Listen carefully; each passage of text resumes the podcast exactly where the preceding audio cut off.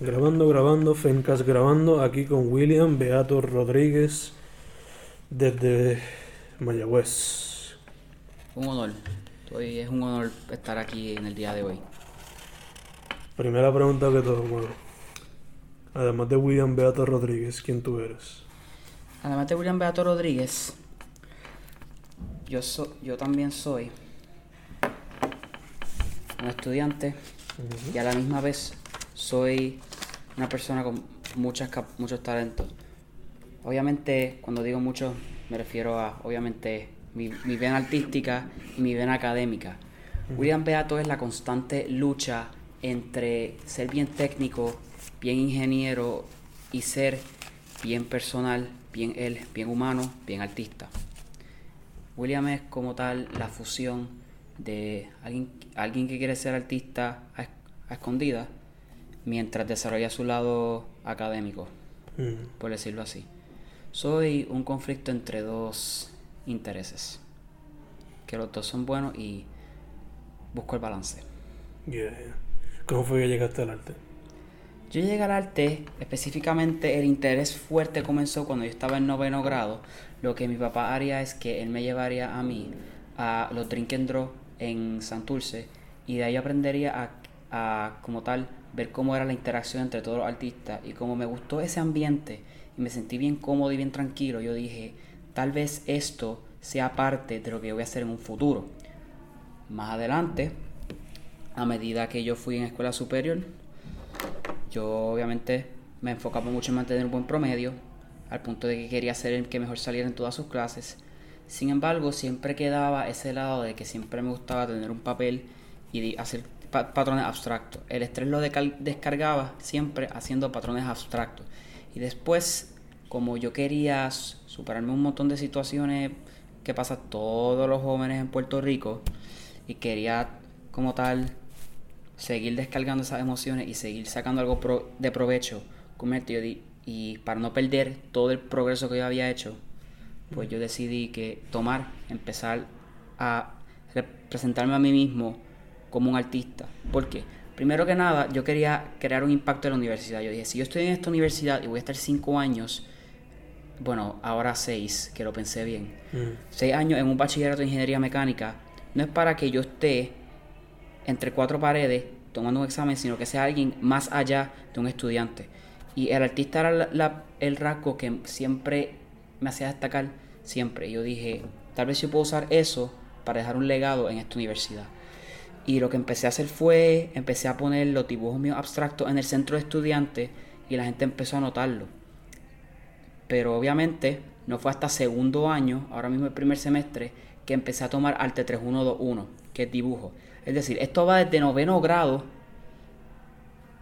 un intervalo en escuela superior donde estuve un poco inactivo y en la universidad empecé de verdad a explorar ese lado de mí mismo que aunque yo sabía que tenía, nunca me atreví a como que soltar.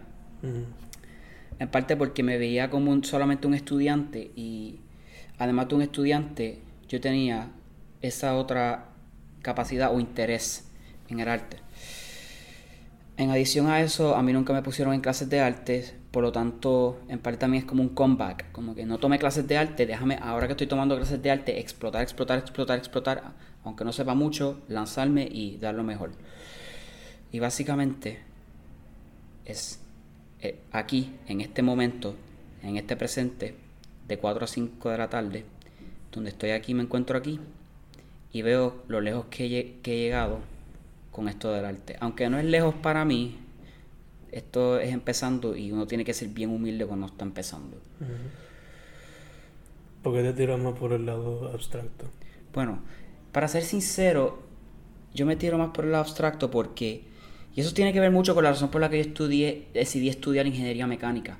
Yo decidí, a mí me gustan las matemáticas, sí, me gustan las ciencias, me gusta ser técnico, me gusta tener las cosas exactas. Pero, tan, pero si yo voy a aprender la ciencia y voy a aprender la, la ingeniería, yo, voy más por innovación, por cómo se puede mejorar tal cosa, por diseño. La única, de las únicas razones por las que yo estudié ingeniería mecánica es por diseño. Yo soy una persona que le gusta visualizar las cosas. Uno de mis fuertes es que yo visualizo las cosas y, por visualizar las cosas a mí se me hace fácil la- las matemáticas. Porque las matemáticas son algo que, si son matemáticas visuales, pues aunque uno no sea el mejor en eso, uno se hace amigo de ellas. Y aún si son un dolor de cabeza, porque lo voy a omitir, las clases tan fuertes, no es tan malo cuando tú ves que es como un rompecabezas visual que te dan. Y siempre tuve un fuerte en visualización. Yo dije, si yo, si yo puedo usar eso para diseño, uno, estoy haciendo algo que puedo ser bueno y tengo mucho potencial en mi carrera como ingeniero. Y dos, puedo satisfacer mi, mi dos hambre, el hambre artística y el hambre técnica. Ujú. ¿Qué, qué es lo que tú dirías que te inspira más cuando vas a hacer, a hacer un dibujo o alguna pieza? Cuando voy a hacer un dibujo es como aceptar un reto, porque tú no sabes por dónde empezar, no sabes cómo empezar a hacer el objeto, y lo que me inspira a mí es mantener el hábito. ¿Por qué? No exactamente es inspiración lo que hace un buen artista, lo que hace un buen artista es consistencia. Si tú todos los días, todos los días, todos los días dibujas, de la misma forma si tú todos los días, todos los días, todos los días estudias, vas a salir bien en lo que hagas tarde o temprano. Puedes ser la persona que peor dibuje, peor haga las cosas y eventualmente, con mucha práctica, por lo menos año, menos de una, entre una, entre un año y una década por ahí, no puedo darte un intervalo específico porque eso es cada persona, vas a perfeccionarte. Por lo tanto, inspiración no tanto, es más el reto. Mm, Uno tiene que retarse todos los días porque la inspiración viene del reto, no el reto de la inspiración. ujú. ¿Qué tú dirías si fuese a describir tu proceso creativo? ¿Cómo lo describirías? Bien, describiría mi proceso creativo como como un momento, como vamos a decirlo así, incierto. Tú empiezas con una incertidumbre, no sabes por dónde empezar. Tú empiezas el proceso creativo mío para dibujar específicamente o el proceso creativo en general. Cualquiera. En el proceso creativo para dibujar, según la clase del T3121, tú empiezas con líneas gestuales. Tú empiezas cometiendo errores en el papel con lápiz bien claro. Yo empiezo siempre con un 6H. 6H es del lápiz más claro que tú puedes tener. ¿Por qué? Porque tú puedes cometer cuantos errores tú quieras y tú ubicas el objeto, ubicas la forma, etc. No voy a darle un curso en arte, solo voy a decir breve y conciso. Tú ubicas los objetos y cometes mil errores y de esos errores tú vas poco a poco minimizando, minimizando, minimizando hasta que lo haces viendo cada vez más como el objeto real. Una vez tú haces eso, si por ejemplo un bolígrafo eh, blanco y negro bolígrafo, entonces tú empiezas a añadir el crosshatch con esos bolígrafos negros. Después tú añades los oscuros, los oscuros fuertes. Tiéndase que ya empiezas a usar puntas más, puntas más oscuras. En cuanto a dibujo a color, pues obviamente primero hago el dibujo a lápiz y después le voy añadiendo color. Ujú. El proceso creativo es la parte más difícil siempre de un dibujo es el comienzo. Es cuando tienes que cometer todos los errores primero con líneas gestuales y después pasar a hacer línea de contorno.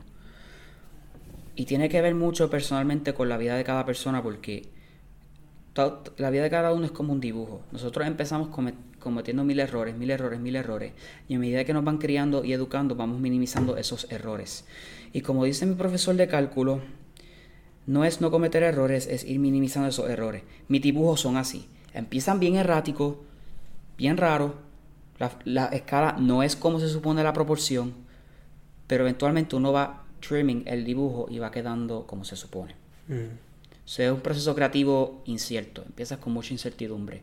Terminas cierto en lo que está. Ujú. Aun si no es exacto, estás satisfecho con el dibujo que tienes. Te voy a preguntar. Yo te encontré a ti por el videito que vi en Twitter de tu... Sí, eso se ha regado por mucho por las redes. Estoy sorprendido. Nunca pensé que llegaría a ese nivel. Me sorprendió el día en que una amistad muy cercana mía, Laura Torres, me dejó saber que pasó los 100.000 views. Mm, nice. Y más que los views, es la responsabilidad que viene con esos 100.000 views. Ahora que yo soy alguien, no diré que soy figura pública porque para eso falta y no voy a, no quiero treparme el ego. Eso no ayuda en nada. Simplemente diré que de la, así de muchos views como tengo, es así de mucha responsabilidad que yo tengo de ahora que tengo muchas personas que se me han acercado, muchos pedidos, cumplir con esas personas, hacer el mejor trabajo posible, porque este es el momento en que ya uno quiere mostrar confiabilidad a otras personas Y no solamente estar uno para uno mismo, pues solamente para su propia pauta, sino para que otros también se puedan beneficiar. De los dibujos míos. Y más allá, el motivo detrás de este video, eso fue un día que yo estaba una tarde, caminando cansado de las clases, frustrado con mi semestre de 15 créditos y el proyecto que estoy, las organizaciones, vida colegiales ajetreada, caóticamente hermosa. Estaba caminando y entonces unas amistades que me conocen, era un grupo de seis personas, tuvieron, fueron tan generosos conmigo en que me tomaron el video y yo les dije, compártalo en todos los group chats de WhatsApp. No especifique WhatsApp, pero por el, la jerga colegial se entiende que es WhatsApp. Group chat se asocia con WhatsApp. Alguien lo publica en Twitter y llega a un montón de personas. Y los próximos minutos empiezo a recibir follows, follows, follows, follows en Instagram. Y yo digo, ahora mi responsabilidad ha aumentado. De la misma forma que el beneficio aumenta, la responsabilidad aumenta. Así que si, si quisieran tener esta oportunidad que yo tuve, no sé cómo, pero gracias a la generosidad de otras personas, les voy a decir algo, prepárense para igual cantidad de responsabilidad. Yo tuve que atrasar los pedidos para fines de diciembre para atender mi semestre, para no hacer los dibujos con prisa. Ya es sentarme a contabilizar cuántos pedidos tengo de todas las personas que han visto mi video de Twitter, me han enviado texto por Instagram y sentarme a hacer cada uno para tenerlo a fines de diciembre. Incluso si algunos tuvieran que hacer más tarde para que quedaran bien, inicio de enero. ¿Cómo cuántos dirías que tienes que hacer? Bueno, yo no puedo dar un número sólido porque la última vez que los contabilicé tenía alrededor de más de más, entre 10 y 20. Ahora puedo decir que han llegado como a los 20 a 30 para dar un número seguro. Porque siempre hay uno que puede cancelar, uno que tenga una situación. Asumamos 20 a 30. Y para decir un promedio seguro, 25. Nice, nice. y entiendo que aunque es algo que me aterra y me da miedo hacer, es algo que yo sé que voy a poder hacer. Porque a mí me ha pasado que yo me digo que yo no puedo hacer algo hasta que voy al intento y me doy cuenta que no es tan aterrador como se supone. ¿De dónde surgió la idea de, de vender los dibujos? Vender los dibujos, muy bien. Pues yo soy del tipo de persona que viene de una, viene de clase, viene de una familia de clase media.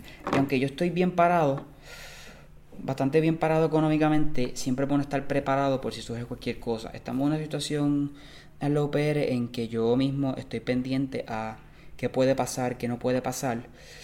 Y por si, por si pasa cualquier cosa, yo quiero tener un backup económico.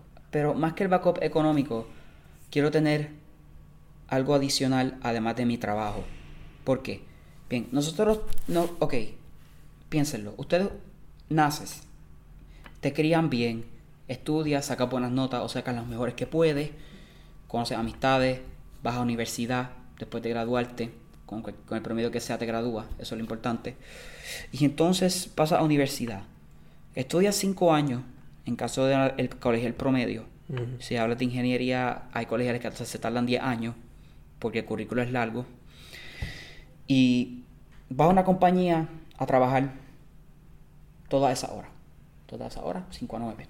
Ahora, ¿qué sucedería si no consigue empleo? Siempre y yo, yo lo que quiero es lograr sacarle provecho y explotar mis talentos para crear un second source of income. Pero no mi Spanglish. Una segunda fuente de ingreso.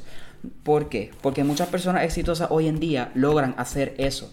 Es decir, van más allá de conseguir un trabajo común y corriente, sino que ellos logran crear una segunda fuente de ingresos, por más pequeña que sea. Yo quiero por lo menos tener eso de backup, porque yo no necesariamente soy la persona más técnica. Yo no he estado en muchos proyectos, no estoy ni en Coquí, ni en Moonbuggy, ni en ninguno de esos proyectos que las compañías todavía le interesen.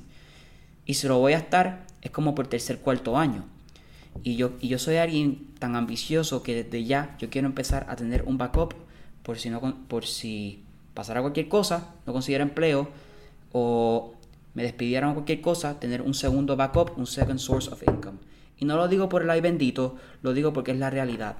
Es decir, muchas veces personas que son financieramente exitosas logran crear una segunda fuente de ingreso y logran crear un network con otras personas. Adicional a ello, con ese network son capaces de contribuir a otras personas, a otras causas. Sí. Además, quiero tener la excusa perfecta para cuando me sienta a dibujar, Mm. justificarlo. Mira, estoy haciendo esto, estoy creando mi propio impreso, no simplemente soy un artista goofy que está sentado y no soy de estos millennials que simplemente se sienta y dibuja porque sí, sino que está haciendo negocios de eso. Mm. Y además de eso, también he estado tratando de hacer las tutorías, un tercer source of, source of income, para poder sustentarme por si no me cubriera matrícula o pasara cualquier cosa, Mm. O tuviera que ayudar a alguien de emergencia. ¿De dónde sale esa ambición de...? Esa ambición, bien, Mm. nosotros somos, es decir, si uno, si uno se crió en un ambiente donde uno quiere progresar y aunque es, y voy a ser sincero, yo estoy bendecido de que mi, de que mi papá siempre ha podido estar súper bien en el trabajo, a pesar de que lo joran mucho, le va súper, le va muy bien. Pero digamos que yo, digamos que cuando yo sea adulto, yo voy a tener que encargarme de mis propias cosas, mis propias responsabilidades, y yo no puedo, yo puedo, yo no puedo, yo lo que quiero es que cuando yo sea grande, yo poder ser independiente. Y para ser independiente, uno tiene que tener sus propias, sus propios, su propio dinero, y si yo consigo, yo consigo esa libertad, yo siento que yo habré ganado en todo. Pero más allá del dinero, más allá de toda la ambición, simplemente esto viene por el miedo de ser una persona más.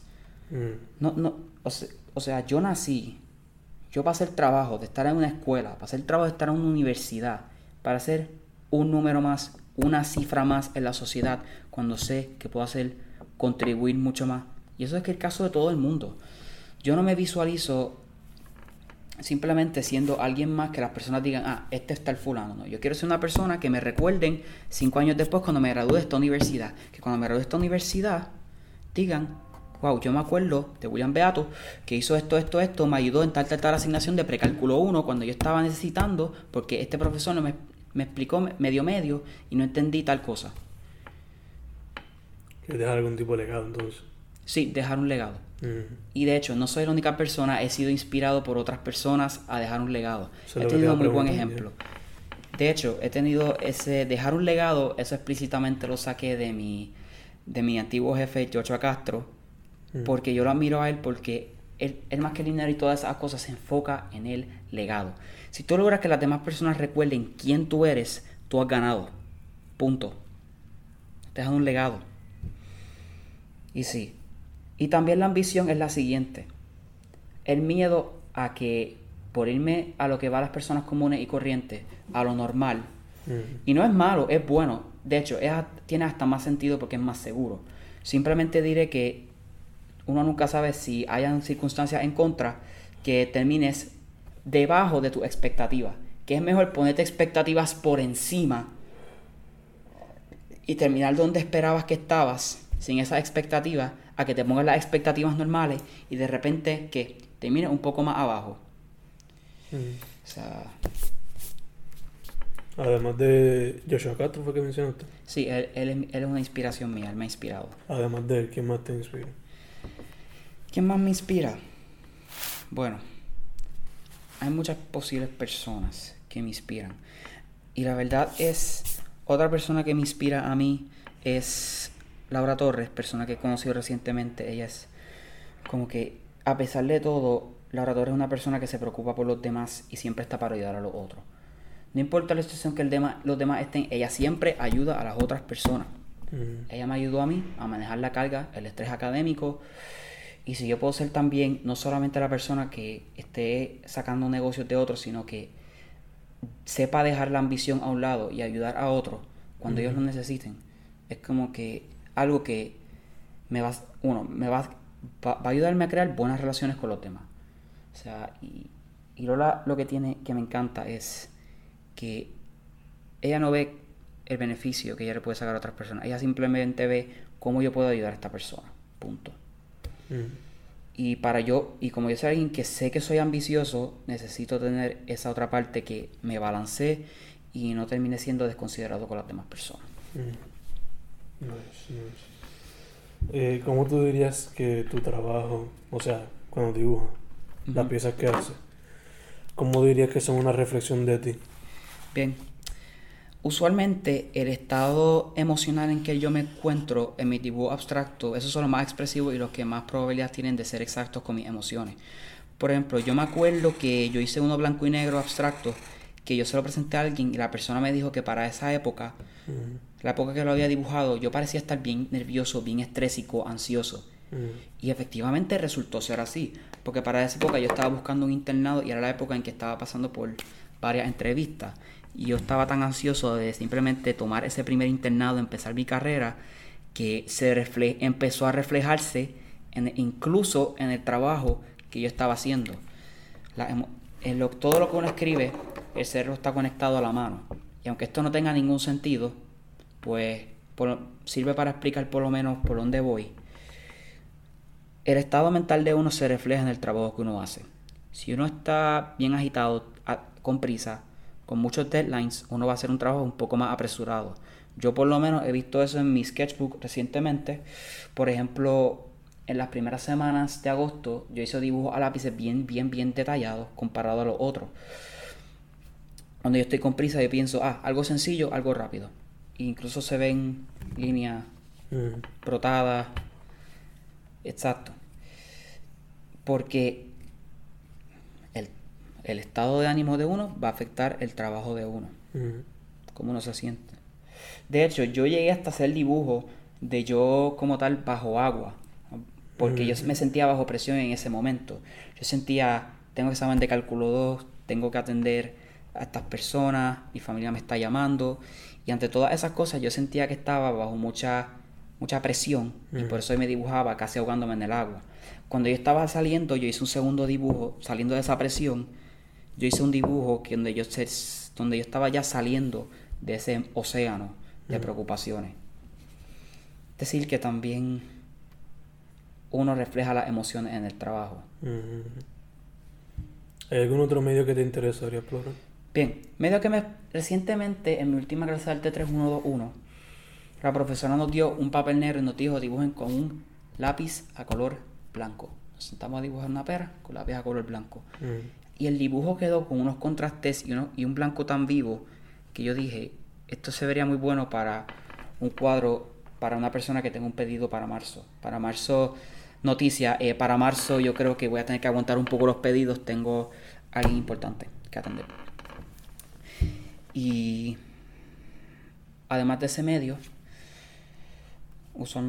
yo también usé mucho crayola en la época abstracta. hay una manera de yo usar lápices de colores porque ese, ese es el medio que voy a estar explorando mucho ahora.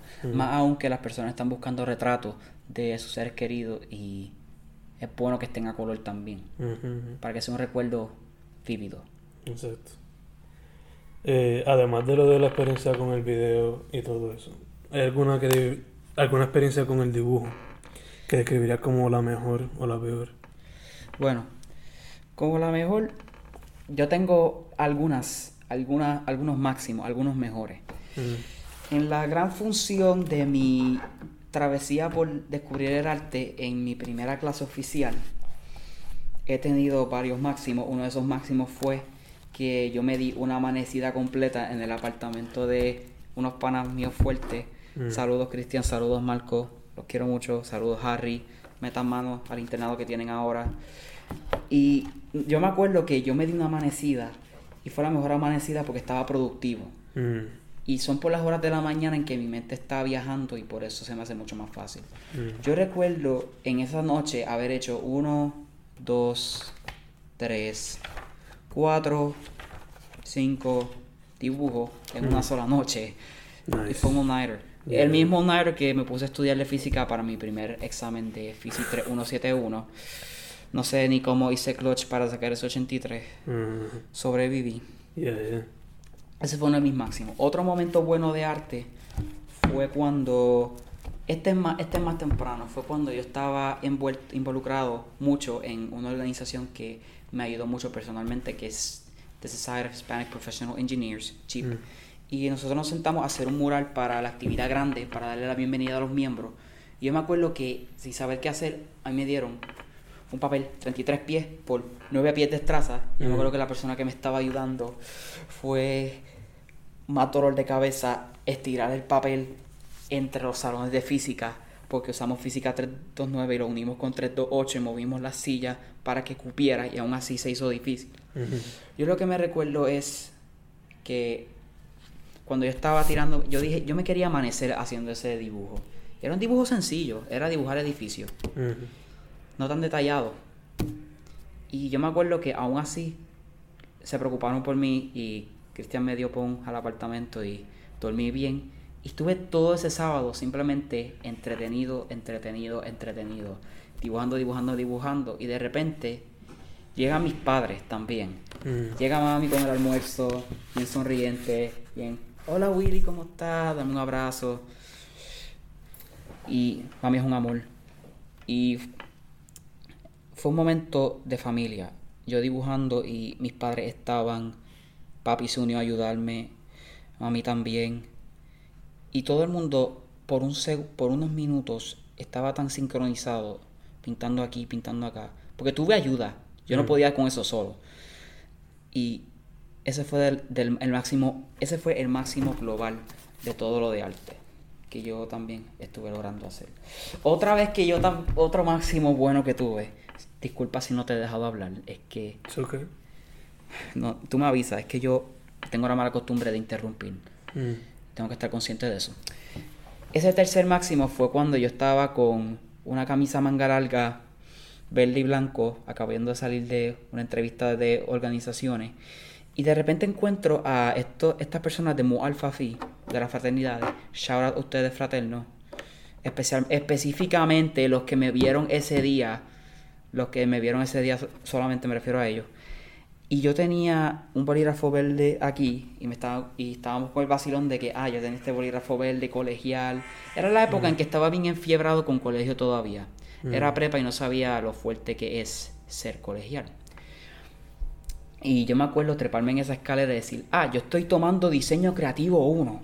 Yo sé, yo sé, me están dando lettering. Y me trepé en la escalera, tuve, una, tuve alguien que me estaba ayudando con los escalones y literalmente era dibujar letras. Era dibujar B, Mm. E, T, A, H, O, U, O, O. Para la S tuve que marcar los puntos antes y la O. Punto, punto, Mm. punto, punto, punto. S, E.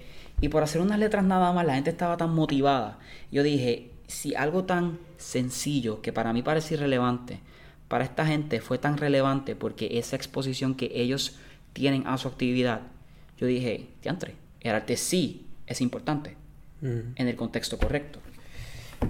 Y la, usualmente la mayoría de los contextos suelen ser correctos. Mm. Yo dije, wow, yo, yo nunca pensé que dibujar unas letras sería algo importante hasta que vi el impacto que eso tuvo en ellos. Y- ¿Alguna mala experiencia que hayas tenido? Malas experiencias, bueno, todo el mundo tiene malas experiencias todo el tiempo, es saber, es saber manejarlas. Malas experiencias específicamente en qué ámbito? En arte. En arte. Mm. Bueno, para empezar, la primera mala experiencia es que, bueno, no tengo muchas malas experiencias en arte para ser sincero, pero Mm. Un, miedo que sí tengo es que a veces las personas estigmatizan al artista y dicen que la persona puede como que puedes tener un empleo extremadamente inestable. Son personas que el artista es visto como una persona que sí es relevante, pero no tan relevante como otras profesiones. Y la verdad es que en el mundo siglo XXI, millennial en que vivimos, no necesariamente eso es cierto. Y hay muchas personas que viven con el miedo, con un talento increíble del, del qué dirán. Mm. Y en verdad no permitan eso. Experiencias malas como tal, bueno, solo puedo decir- también puede ser que por estar con tutoría y con arte y con todo, si no eres alguien bueno manejando el tiempo, se te va a hacer bien fuerte. Eso es otra cosa negativa que te puede pasar. Pero experiencias negativas con arte per se no tengo hasta el momento.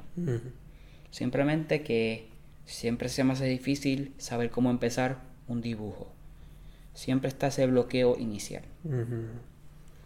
¿Cuál tú dirías que es tu meta con tu trabajo? La meta con mi trabajo, Hablando del arte.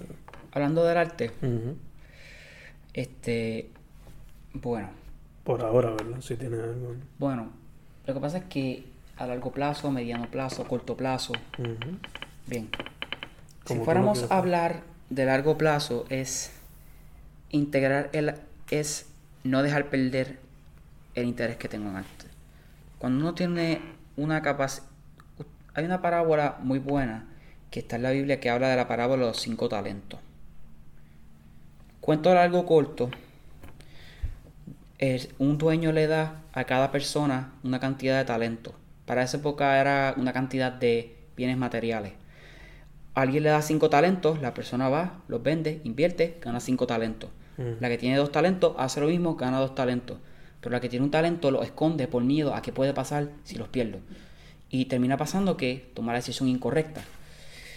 Y es, es penalizado pertinentemente. Mm. De la misma forma, los talentos que uno tiene es responsabilidad de uno desarrollarlos. Tener- Si uno tiene capacidad académica, siempre es bueno que uno desarrolle esa capacidad, porque serán útiles en un futuro. Y también he visto personas que se, se arrepienten de no haber desarrollado eso. Yo no quiero ser esas personas. Yo quiero ser la persona que dijo, mira, yo desarrollé esto, valió la pena, fue un struggle, como todo en la vida, Mm. hashtag colegio, pero valió la, pero valió la pena. Yo lo que quiero es no, de- no echar a perder lo, el- lo, lo lejos que he llegado con esto del arte en poco tiempo. Mm. Simplemente quiero sacar el potencial y explotarlo. Esa es mi meta. Mis se- metas secundarias a eso, lo, lo que mencioné de, la de las fuentes secundarias de ingresos, tener eso por si acaso. Mm. Es decir, que si me- tengo unas vacaciones forzadas de que no hay ningún proyecto y no tengo dónde cobrar, pues a mis cuadros, los venda en línea, llame al pana mío Cristian para que me haga un website y a través de ese website me los venda. Mm. Y entonces él gane comisiones y yo pueda tener con qué está, mantenerme. Porque esta generación está aprendiendo a diversificar su, su modo de, de vivir. No, las profesiones en este siglo no están escritas en piedra. Hay personas que aprenden a programar por su cuenta, crean sus propias compañías y tienen todo set. Y como quiera van a la universidad. Así que si hay personas que pueden hacer todo eso, yo puedo hacer las dos.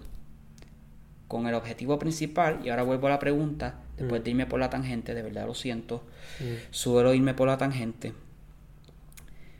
de simplemente no dejar perder el potencial. Aprovecharlo todo. Exacto. Te iba a preguntar. ¿Dónde te consigue la gente? ¿De dónde consigo la gente? ¿Dónde te consiguen a ti? ¿Dónde me consiguen? Bien, hay, hay maneras de conseguirme. La que más yo estoy pendiente es Instagram. Envíenme mensaje por Instagram. No tengan miedo, yo no como gente.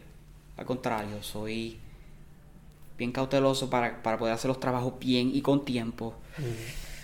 Por Instagram me consiguen, soy EL underscore B-E-A-T-O, obviamente la arroba primero. En Twitter también tengo cuenta, creo que soy William Beato RO1. Obviamente cada, let- cada nombre, William, Beato y Ro, no hubo espacio para el Rodríguez. Mm. Eh, espacio letra mayúscula. Ahí me consiguen en Twitter. Además de eso, mi teléfono es. Prefiero texto. Llamada. Mi teléfono está en silent y no veo la llamada. Mm. Y no quiero que se sientan ignorados. Es 787-905-9781. Me pueden escribir por correo. Yo no reviso mucho mis correos, así que esa es su última opción. Texto siendo la tercera. w-i-l-l-i-a-m punto b-e-a-t-o arroba upr punto edu william.beato arroba upr punto edu ese es mi correo oficial de universidad que esas son maneras de conseguirme y si me conoces personalmente mejor todavía estoy, Ujú. estoy cerca Exacto. Me han contactado gente que son de Aguada, de los pueblos. Consejo, si quieren un cuadro y son de Aguada, déjenme saber si pueden, si, si es urgente, porque si es urgente y tiene que haber envío, no voy a no voy a prometer algo que no voy a poder enviar a tiempo. Si acaso déjenmelo saber con tiempo y yo lo puedo enviar. Y me lo han dejado saber con tiempo, pero una semana eh, para hacer el envío por correo, yo no tengo mucha experiencia haciendo envíos por correo Mm. mucho menos de cuadros. Pues obviamente, si tú puedes, si la persona me puede ayudar a coordinar ese envío por correo, es mejor todavía. Mm. Es que si tengo un mes para enviar ese correo, yo coordino con papi y vamos y lo enviamos. Y el costo adicional de envío, como mucho cobro el costo adicional, sí, cobro envío también. Algo más que quiera hablar más. Algo más que quiera hablar, simplemente diré lo siguiente.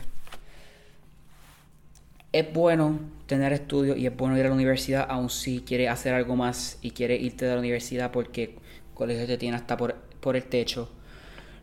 Porque en colegio tú haces buen networking, te consigues muchas oportunidades, puedes hablar con muchas personas, dejar mucho impacto. Y también quiero dejar claro que el simple hecho de que me guste el arte y me encanta ser artista y esté haciendo un side hustle con tutorías no excluye el hecho de que, de que to- como quiera quiero tener una carrera universitaria y quiero tener mis estudios y quiero también estudiar, por ejemplo, de mi examen de cálculo y de física. Tengo e- el estrés por las nubes. Ay, no. Y sí, si uno se programa, uno se organiza, uno logra lo que uno quiera. Siempre y cuando tenga los objetivos claros y no te aproveches de otro. Mm. Porque el ser humano vive a base de simbiosis, no a base de parasitismo. Mm. Uno se beneficia de otro, el otro se beneficia de uno. Es una simbiosis, una cadena. Y es así, por ejemplo, cuando uno está haciendo los trabajos a otro y está cobrando por eso, obviamente uno está recibiendo un beneficio monetario y uno beneficia a la otra persona. Mira la vida como un, una especie. El ser humano tiene que sobrevivir como especie. Es una simbiosis. Si vas, si vas a tomar ayuda del pana tuyo, asegúrate que también el pana tuyo reciba algo a cambio de ti, aunque sea una gracia. Y nada, cuídense mucho, hagan lo que les gusten. Si, si quieren una carrera, no descuiden los estudios por el jangueo. Y voy a decir nada más y nada menos que quiero agradecer a ustedes, caballeros, por esta oportunidad. Y si me fui mucho por la tangente, si fui muy redundante y no fui breve y al punto, lo cual probablemente es cierto, quiero, quiero disculparme formalmente. Voy a tener que ser breve. Y esto fue sin planificar, de que, fue sin planificar. Yo no Yeah. sabía ni qué decir en las preguntas. It's okay, man. No, pero es bueno que esta gente lo sepa, que estaba perdido. ya estoy terminando el dibujo. Este, déjame por lo menos ir terminando esto. Dibujo abstracto.